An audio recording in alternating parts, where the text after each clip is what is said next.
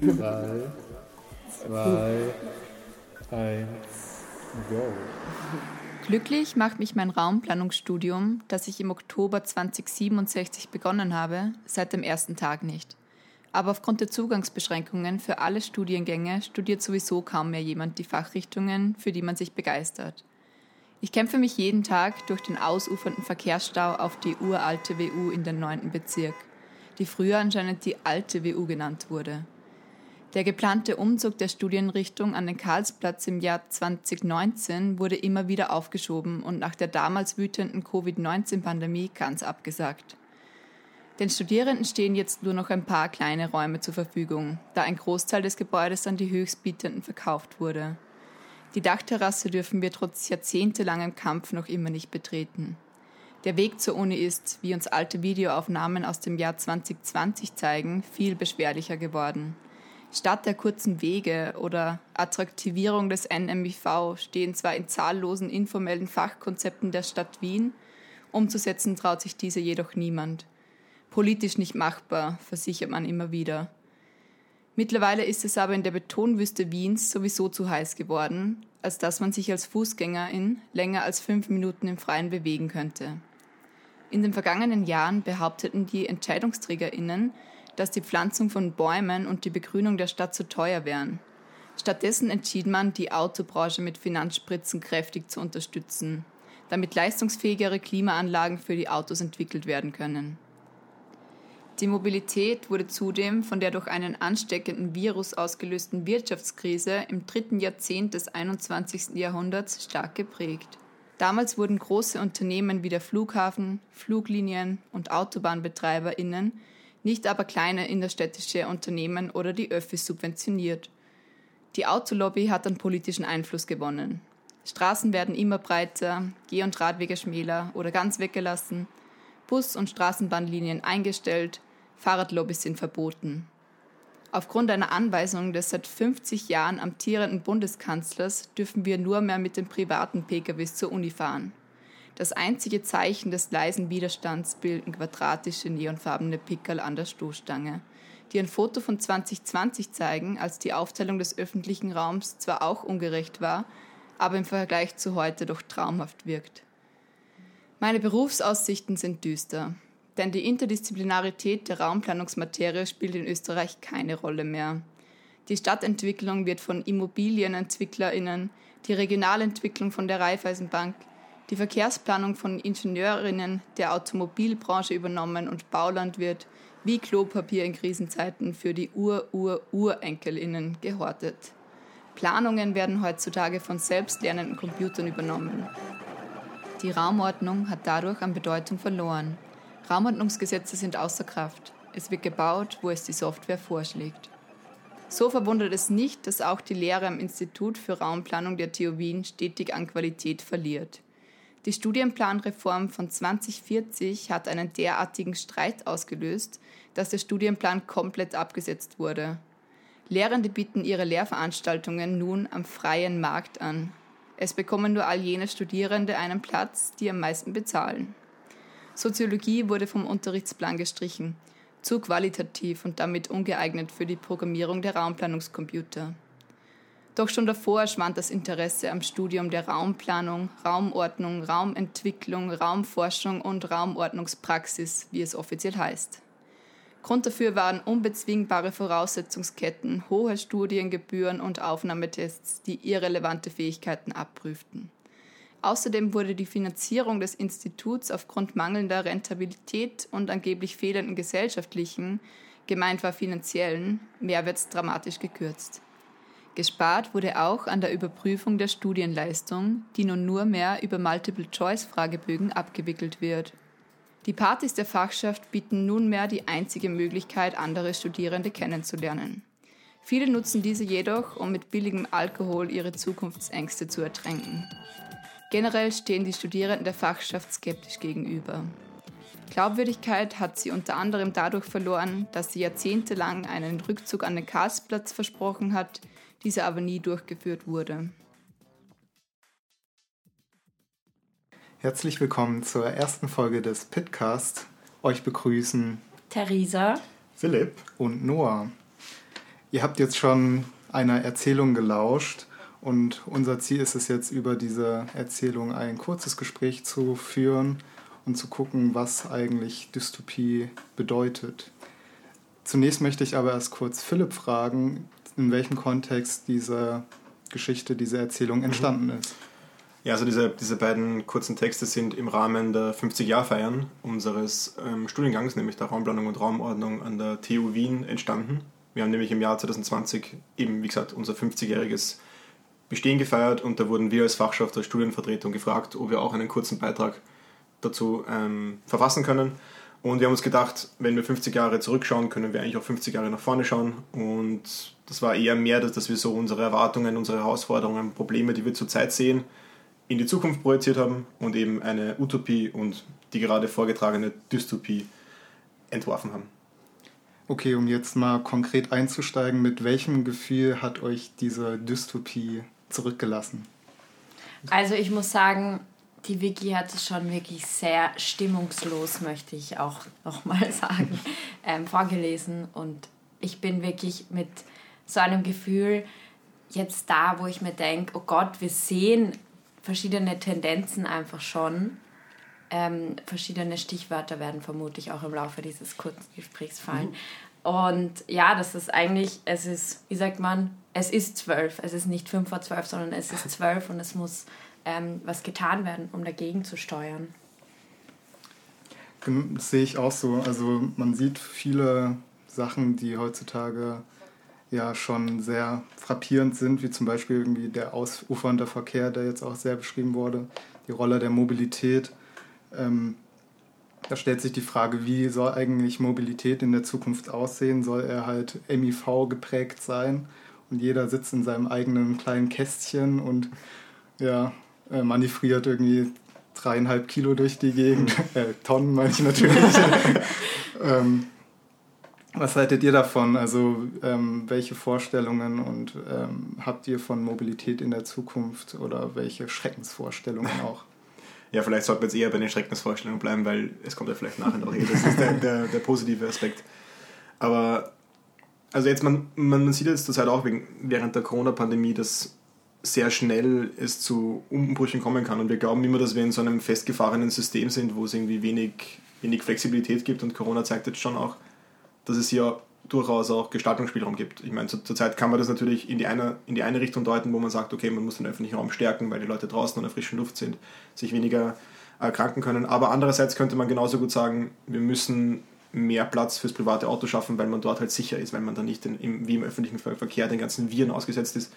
Und das sind schon auch so entgegenlaufende Tendenzen, die, die aber auch einen gewissen Handlungsspielraum offen lassen. Und das zeigt auch irgendwie ein bisschen die, die Bedeutung von uns als Raumplanerinnen, dass wir diesen Gestaltungsspielraum auch durch Utopien, durch, Dystopien irgendwie erfassen können und das auch vielleicht hilft, uns in Zukunft auch da so zu, zu positionieren. Ich finde, ähm, das beschreibt eigentlich auch ganz gut, wenn du meinst, ähm, dass man den Handlungsspielraum erörtern kann ähm, in der Erzählung äh, gab es das Zitat, das ist politisch nicht machbar, wenn bestimmte Fachkonzepte oder so vorgestellt wurden. Und das ist ja eigentlich oft ein Narrativ, was verfolgt wird, irgendwie there is no alternative. Aber ja, jetzt in diesem Kontext der Pandemie wird umso deutlicher, dass man bestimmte, ja, immer festgeglaubte ähm, ja, Fundamente eigentlich sehr genau hinterfragen kann. Und ähm, auch in Richtung halt, was konzeptionell äh, erarbeitet wird, dass das eigentlich auch ernst genommen wird und nicht irgendwo in der Schublade verschwindet. Ich finde allein, wenn wir uns den gestrigen Tag anschauen, für uns ÖsterreicherInnen, aber sicher auch europäisch gesehen, war das ein, eine großartige Nachricht, dass zum Beispiel die dritte Piste, die Projekte für die dritte Piste am Flughafen, am Wiener Flughafen, ähm, auf Eis gelegt wurde. Und da gab es sehr viele politische Stimmen, die sich dagegen ausgesprochen haben, weil eben der Flugverkehr quasi eine Investition in eine fossile Vergangenheit ist. Und ähm, dahingehend würde ich auch absolut euch beiden zustimmen, dass man geglaubt hat, das ist jetzt fix und das in Stein gemeißelt und obwohl zu Gericht gegangen wurde, wurde trotzdem gesagt, es wird stattfinden. Und jetzt auf einmal, pluff, eine ORF-Nachricht und Das ist anders. es ist auf Eis gelegt. Ja, da sieht man auch, was so verschiedenste politische Einstellungen auch dann in der Raumplanung, in der, in der Raumentwicklung für Auswirkungen haben können. Also ein, ein anderes Beispiel, wenn wir jetzt im österreichischen Kontext bleiben, wäre eine Autobahn durchs, durchs Waldviertel. Also das Waldviertel ist ein, ein Teil in Niederösterreich, ist ein Bundesland um Wien herum. Und da, war, da wurde Waldviertel ist ein Bundesland. äh, Niederösterreich. Da wurde, und da wurde halt ähm, eine Autobahn in ein zurzeit strukturschwaches Gebiet, also strukturschwach nur was das BIP angeht, sonst ist es wahrscheinlich schon kulturell sehr, sehr stark, aber wurde halt ge geplant, dass es durchgeht. Und das wurde auch letztens dann auf, auf Eis gelegt. Und wahrscheinlich auch mitunter ein Grund ist, dass jetzt zurzeit eine Partei in der Re- Regierung ist, die halt mehr Wert auf, auf, Klima, auf Klimaschutz legt. Das ist schon spannend. Auch im Hinblick auf ähm, die Aussage, äh, es ist zu teuer, wird ja auch sehr deutlich, dass einfach finanzielle Mittel zurzeit zur Verfügung stehen, die sonst irgendwie gar nicht vorstellbar, vorstellbar waren. Ähm, es kommt ja oft das Gegenargument, ja, Haushaltsschulden belasten dann auch die zukünftigen Generationen und ähm, dass es gibt eine ökonomische Nachhaltigkeit, die mit Haushaltsschulden nicht ähm, sozusagen gewährleistet, gewährleistet werden kann. Ähm, da stellt sich bloß jetzt aber auch die Frage, inwieweit dann infrastrukturelle Schulden, beispielsweise durch Nichtausbau oder Nichtsanierung von bestimmten äh, ja, Basisinfrastrukturen, ähm, eigentlich die Zukunft der Generation viel mehr belasten, als es jetzt ähm, dann irgendwie eine Zahl im Haushalt ist. Und äh, in der Hinsicht wird eigentlich deutlich, dass auch mit so einer dystopischen Anmaßung, was vielleicht die Pandemie auch sein kann, ähm, ja, einfach die bestehenden Vorstellungen hinterfragt und auch geändert werden können. Mhm. Noch, also ich weiß nicht, ob, ob, ob ihr noch an- andere, andere Themen habt, aber ich, mich würde auch interessieren, was ihr davon haltet, eben, wie der Studienalltag in, in Zukunft ausschaut. Und ob ihr euch da irgendwie Gedanken dazu gemacht habt, auch was in dem, in dem Beitrag schon, schon an, angesprochen wurde. Ich finde noch, dass wir unsere HörerInnen ein bisschen erlösen müssen. Wir sind wieder am Karlsplatz zurück angekommen. Also da ist eine kleine Aktualisierung ähm, notwendig. Aber natürlich im Hinblick auf die Hochschule, wie sie sich entwickelt, sehen wir gerade jetzt auch nicht die positivsten Zeiten vor uns liegen. Ähm, es wird nämlich eine UG-Novelle ähm, gerade forciert, ähm, wo sehr viele Studierende sich ganz klar dagegen aussprechen, beziehungsweise auch sehr viele Lehrende und ähm, MitarbeiterInnen auf den Universitäten. Und ähm, vielleicht kannst du da, Philipp, als Mitglied der Fachschaft kurz dazu was sagen, Also, also generell meinst du jetzt, was die UG-Novelle bedeuten könnte? Oder? was sie bedeuten könnte. Und mich würde eigentlich interessieren, gerade so, dass der Student, die Studentin so wieder irgendwie in dieser Dystopie wird sie so als Ware wieder ein bisschen so. Und ich habe mir das durchgelesen, so diesen, irgendwie geht es bei der UG-Novelle ja um diese Partnerschaftlichkeit zwischen Studierenden und der Universität. Und das finde ich halt auch wieder diese Studierende als wahre Dynamik. Aber die Einzelheiten vielleicht noch kurz. Also nur, nur ganz kurz, um, um jetzt nicht auch unsere ähm, nicht österreichischen Hörerinnen zu, zu langweilen, nur, nur ganz kurz einen Überblick. Also da, das, was, was wir als Fachschaft auch, auch kritisieren an der UG-Novelle, ist einerseits, dass die, die Hochschule entdemokratisiert wird. Also in, es, es waren jetzt schon mehrere schleichende Schritte, dass ähm, gewisse demokratische Strukturen aufgeweicht werden und das wird jetzt auch durch die neue No- Novelle, die hoffentlich nicht so umgesetzt wird, auch, weiter an, angestrebt. Und was auch noch ein, ein Kritikpunkt ist, dass quasi eben, was die Rese auch gerade meinte, vielleicht ist es ein bisschen übertrieben zu sagen, Stu- Studierende als, als Ware, aber es ist schon so, dass das Ziel durch diese ganzen Maßnahmen, die kommen, dass man will, dass Studis möglichst schnell durch die, durch die Uni durchflitzen und dann schnell dem Arbeitsmarkt zur Verfügung stehen, damit man dann seine Arbeitskraft ver verkaufen kann. Und natürlich kann das ein, ein Ziel sein, aber wir sehen auch bei, bei bei uns oder irgendwie unsere Erfahrungen, ist Studieren schon viel mehr als nur irgendwie den, den, den Abschluss schnell zu machen, sondern irgendwie sich selbst auch zu entfalten und irgendwie auch andere Erfahrungen zu machen. Und das wird dadurch auch wesentlich erschwert. Genau, da drin sieht man halt eigentlich so einen Verwertungsdrang von Wissen und Wissenschaft eigentlich, dass die unbedingt, ja, wie du meinst, in irgendwelche ökonomischen Zwänge reingebracht werden müssen. Ähm, grundsätzlich auch nochmal, um auf das Thema der weitreichenden Studienerfahrung nochmal zurückzukommen, wird ja auch jetzt in der Pandemie deutlich, dass äh, es eigentlich ein großer Wert ist, dass man sich auch so trifft und halt auch Interaktion hat. Und ähm, ja, meine Dystopie wäre eigentlich am Ende, wenn jetzt vielleicht in 50 Jahren das Präsenzstudium komplett abgeschafft werden würde und jeder irgendwie in seiner kleinen Kammer sitzt und dann vielleicht trotzdem noch irgendwie Inhalte mitbekommt, und, aber es ist alles ähm, ja, wenig bewegt und mhm. eigentlich nur auf digitaler, sozialer Interaktion beruht. Voll. Ja, das, das sieht man jetzt auch, meine, wie, meine, wie, wie eure Erfahrungen sind, aber eben dieses ganze digitale Lehre und die, also die Digitalisierung wurde auch angesprochen in dem Dystopiebeitrag, äh, auch auf sehr, sehr negative Weise. Und wie da eure, eure Empfindungen waren, wie, wie ihr das gehört habt, seht ihr das irgendwie realistisch, dass das in Zukunft so, so kommt oder ist das... Ich glaube, man sieht jetzt gerade, dass es, es gibt verschiedene Dinge, die man nicht machen kann digital. Also ich hatte letztes Semester ein Projekt, ein Entwurfsprojekt und es war praktisch unmöglich, da irgendetwas ähm, Produktives aus Meetings rauszubringen, weil du einfach nur diese begrenzte Online-Zeit hast von ein, zwei Stunden, aber dieses miteinander plaudern und austauschen und scherzen geht einfach ganz verloren. Also ich glaube auch, dass es sicher, sobald es wieder möglich ist, manche Dinge vielleicht digital besser laufen werden. Das würde der TU, glaube ich, nicht schaden. Aber langfristig auf jeden Fall wieder die, der Mensch und das menschliche Zusammenkommen wichtig wird. Ähm, ja, das klingt doch sehr gut. Dann schalte ich mal das Radio an. Besseren Verkehrs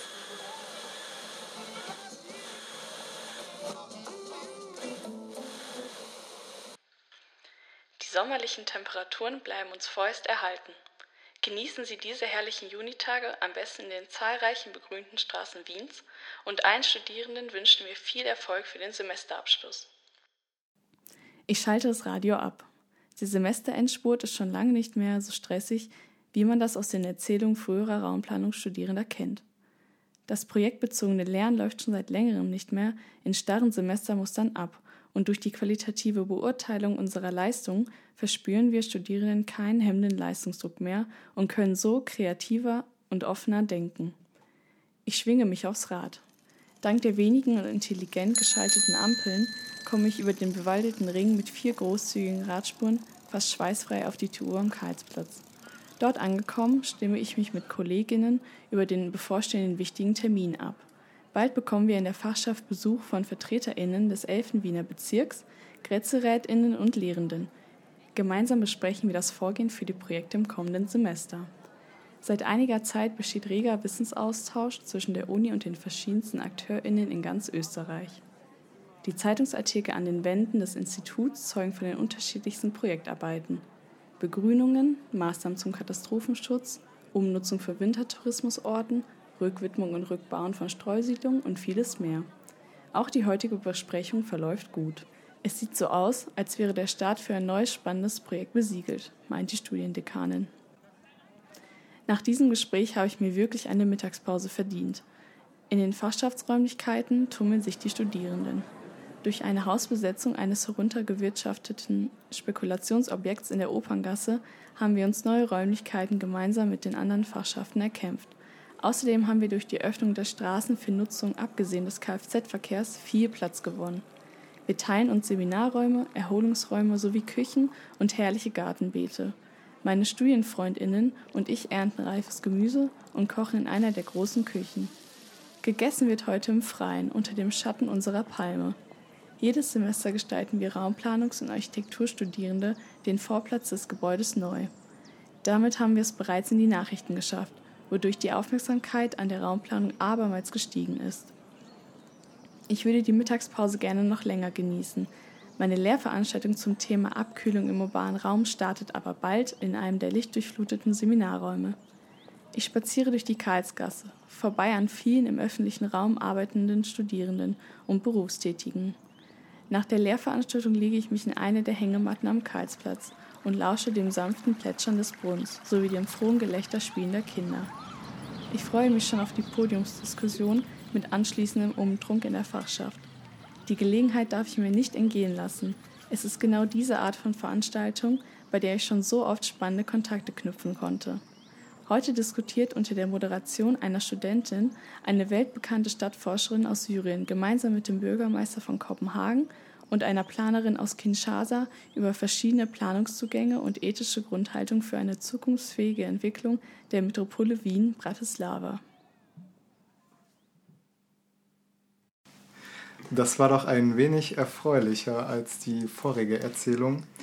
Und ich würde euch jetzt gerne fragen, mit welchem Gefühl lässt euch diese Geschichte zurück und ist es für euch überhaupt eine Utopie? Also ich bin sehr gut drauf nach dieser Geschichte. Mir geht es wirklich gut, gleich ganz warm ums Herz. Aber ich muss ehrlich sagen, es wäre wirklich bitter, wenn das eine Utopie wäre, weil ein paar Aspekte doch umsetzbar waren, wären. Also gerade so, wenn ich an die Ringstraße denke oder an ein nicht leistungsorientiertes Bewertungssystem und so weiter. Dazu werden wir wahrscheinlich später auch noch näher kommen. Ähm, ja, aber du als Verfasser, wie geht es dir jetzt? Äh, ja, also jetzt re reflektiert mit der Definition, die wir uns jetzt in den letzten Monaten im Zuge der Lehrveranstaltung erarbeitet haben, würde ich schon sagen, dass es nicht eine Utopie im herkömmlichen Sinne ist. Also es ist schon sehr realitätsnah, wie du gerade meintest, Risi. Und ich würde sogar so weit gehen und sagen, dass fast alles umsetzbar wäre und auch alles wünschenswert wäre. Und das könnte man vielleicht auch ein bisschen kritisieren daran. Mhm in der Hinsicht muss man auch sagen, dass Utopie sozusagen übersetzt Nichtort bedeutet oder auch gut, guter Ort. Ähm, aber mit der Definition von Nichtort ähm, wird halt deutlich, dass es sozusagen eine Vorstellung ist, die ja außerhalb der Umsetzbarkeit liegt. Und daher ja, stellt sich uns halt diese Frage, ob das nicht vielleicht zu wenig weit gedacht ist. Also zum Beispiel, wenn ich mir jetzt anschaue, dieses ähm, nicht leistungsorientierte ähm, Benotungssystem, gerade weil wir vorhin auch über die UG-Novelle gesprochen haben. Ja, her damit, wirklich. Her damit. Und ähm, wenn ich daran denke, beispielsweise in Schweden oder wie ich gerade erfahren habe, auch an Waldorfschulen ist es gang und gäbe, dass man quasi als Studierender oder als Schülerin selber sich mit seinem Projekt oder seiner Arbeit. Identifiziert und das für sich macht und auch diesen persönlichen Schaffungsprozess viel bewusster wahrnimmt, als wenn man es eigentlich nur für die Lehrenden mhm. ähm, dahin fetzt am Ende des Semesters, um noch die paar Credits oder ECTS zu kriegen. Wissen anhäufen und dann alles für eine Sekunde oder für eine Stunde raus, raus werden. Ja, gibt auf jeden Fall mehrere Ansätze, wie man das verbessern kann. Und Thema Technologie finde ich schon witzig, wenn man so, so Science Fiction oder andere ähm, Erzählungen sich anschaut, ist da schon die Technik ein crazy Bestandteil und irgendwie in der Utopie, abgesehen vom Radio und den intelligent geschalteten die Ampeln. Ampeln ja. crazy shit. Ja, also ich finde es irgendwie verrückt. Aber deutlich wird auf jeden Fall, dass jetzt ähm, nach der Vorstellung auf jeden Fall die Technologie eher eine kleinere Rolle hat, wie du auch gerade meintest, aber äh, dass es mehr darum geht, halt eher den Menschen in den Fokus zu stellen mit ähm, menschlicher Interaktion und dass sich sozusagen der Mensch auch nicht durch ähm, die Technologie selber abschafft und ähm ja, also eben so eine bisschen technisch ethische Herangehensweise, mit, dass man jetzt, wie, wie die Rese vorher meinte, eben in, in vielen Utopien oder wenn man über Utopie redet, dann ist es, haben wir eben so dieses Bild von der, der weiß ich, Skyscraper, also von, von, von Hochhäusern in einer Stadt und fliegenden Autos und Drohnen, alles ist miteinander vernetzt. Der Mensch braucht eigentlich gar nichts mehr machen, sondern nur sich darauf verlassen, dass die intelligenten Systeme intelligent genug sind, dass sie einen selbst nicht umbringen. Und das ist schon eher so, dieser zweite Text vermittelt eher dieses, was du immer meintest, nur dieses menschliche Maß und der menschliche Umgang mit, mit Technologie. Also jetzt nicht Technologie als Menschenersatz, sondern wirklich dort als, als Hilfeleistung, wo es auch sinnvoll ist. Und das hat zumindest bei mir schon ein bisschen ein sehr positives Zukunftsbild in meinem Kopf gezeichnet. Und gleichzeitig ist es auch nicht wirklich eine Reise in die Zukunft, sondern auch irgendwo in die hm. Vergangenheit, wie du auch im Vorgespräch kurz angeteasert hast. Also, ich, Stichwort bewaldeter Ring. Also die Ringstraße ist so eine Prachtstraße um den ersten Bezirk. Ähm, ich würde sagen, von der Bedeutung für Wien vergleichbar mit der Champs-Élysées, was hm, man jetzt sieht. Die wird umgebaut und der Mensch ist das Maß aller Dinge. Und hier ist es in einem Utopie-Kontext als bewaldet mhm. angedacht. Das ist irgendwie traurig. Genau, wenn man es ja mit Paris vergleicht, die jetzt die, das Konzept der 15-Minuten-Stadt ähm, sich auferlegt, was negativer klingt, als es ist, ähm, dass da wirklich auch was passiert und ähm, dort halt diese utopischen Gedanken, die sie, wie sie hier geäußert werden, ja eigentlich zur Realität werden. Und das stellt eigentlich grundsätzlich die Frage, wie was kann noch utopischer gedacht werden? Also in welcher Hinsicht gibt es vielleicht nochmal Potenzial, weitere ja, Zukunftsvisionen zu entwickeln? Weiß kurz, wenn ich da noch einhaken darf zur Champs-Élysées, es, es ist ja irgendwie so aus raumbilderischer Sicht klingt es ja extrem traumhaft und ist so das, was man eigentlich will, aber da sieht man wieder, wenn man so Utopien in den realen Kontext übersetzt, dass man das auch kritisch hinterfragen kann und auch sich fragen kann, okay, machen wir das vielleicht nicht nur um den Wert der Stadt zu steigern, um irgendwie vielleicht noch mehr Investorinnen an, anzu, äh, anzuziehen.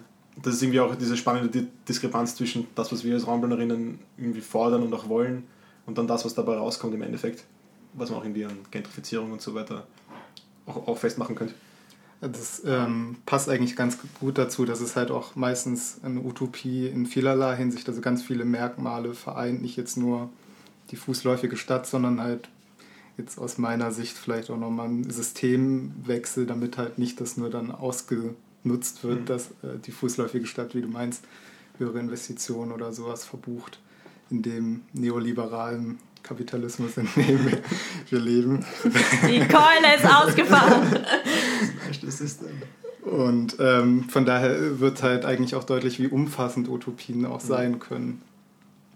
Und äh, ja, auch auf ökonomischer Sicht oder systemischer Sicht kann man ähm, neue Ideen entwickeln, die sich dann natürlich auch im Studienalltag mhm. in der äh, genau realen Perspektive hoffentlich widerspiegeln. Ja. Ja, ich finde aber auch wichtig, dass man trotzdem das Bewusstsein hat, dass als wenn ich jetzt eine Utopie verfasse, dass ich das auch kritisch hinterfrage und dem vollen Bewusstsein bin, dass wenn das eins zu eins umgesetzt wird, es vermutlich eben auch zu einer Dystopie werden könnte. Auch wenn es für mich persönlich mit all den, mit der Herrschaftsform und mit mhm. wie der Raum genutzt wird und alles Mögliche, dass das einfach trotzdem immer der Beigeschmack sein muss. Und wenn ich diese Utopie höre, dann könnte ich mich wirklich so in mein Bett reinlegen und mir denken, ja, es wäre so schön, ich will morgen aufwachen und in dieser Welt leben. Genau und da, ja.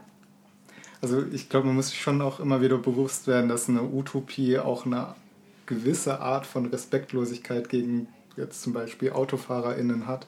Also dass ähm, natürlich auch was dadurch, dass eine Veränderung passiert, auch bestimmte Interessen halt benachteiligt behandelt werden.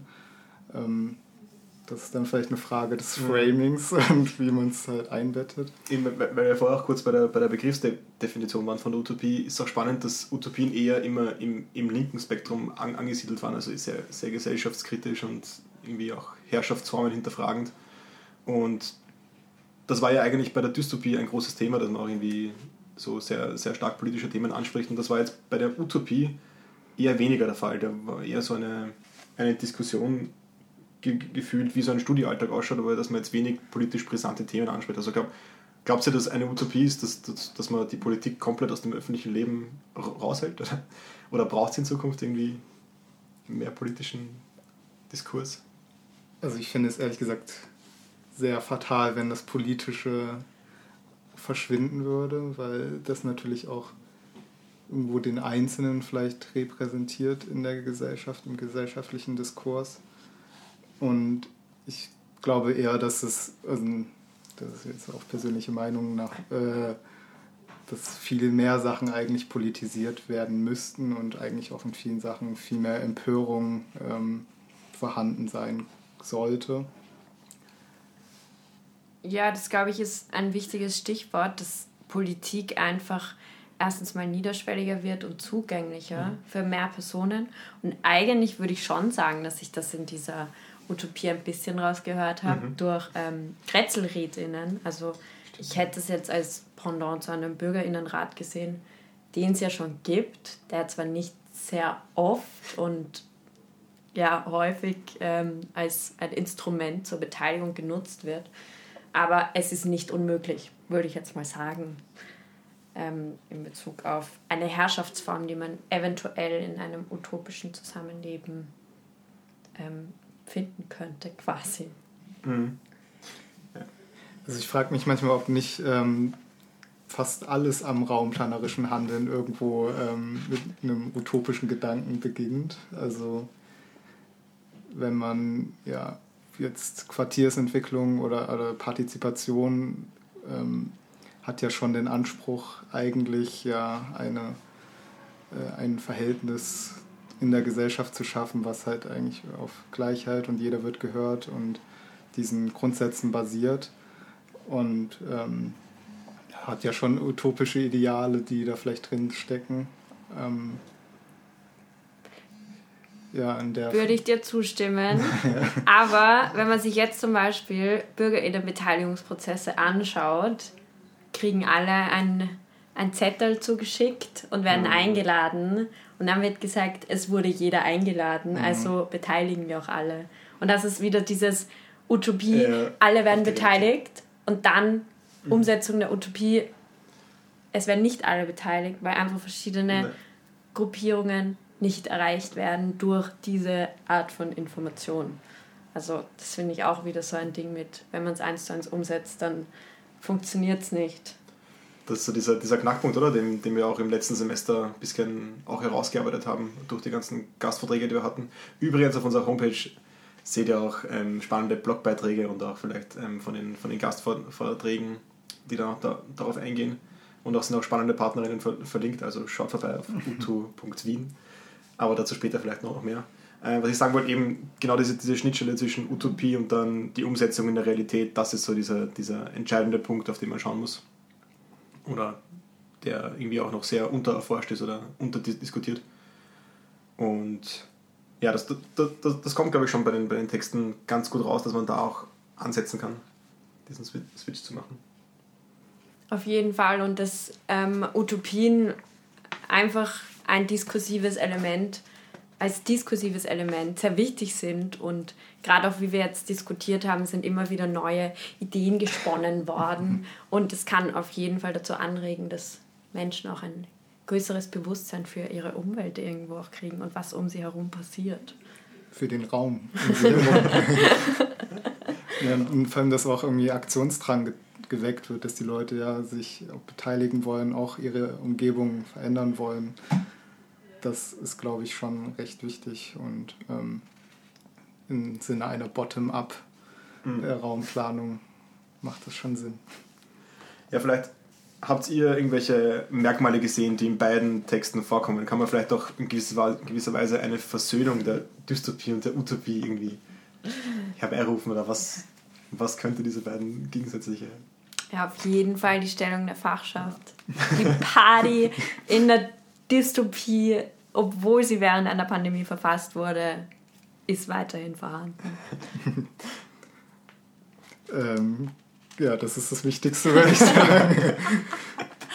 ja. Ansonsten, Bildung ist in beiden äh, Erzählungen äh, ein Thema, wobei sie sehr unterschiedlich ausstaffiert wird. Ähm Aber es gibt sie noch. Uh! ja, genau. Bildung wird nicht abgeschafft. Nicht am freien Markt gehandelt. Also für manche wird sie abgeschafft in der Dystopie, die sie sich nicht leisten können. Aber ähm, ja, es ist schwer. Es, also ist wenig, was sich jetzt auf den ersten Blick vereinen lässt, würde ich sagen. Mhm. Aber.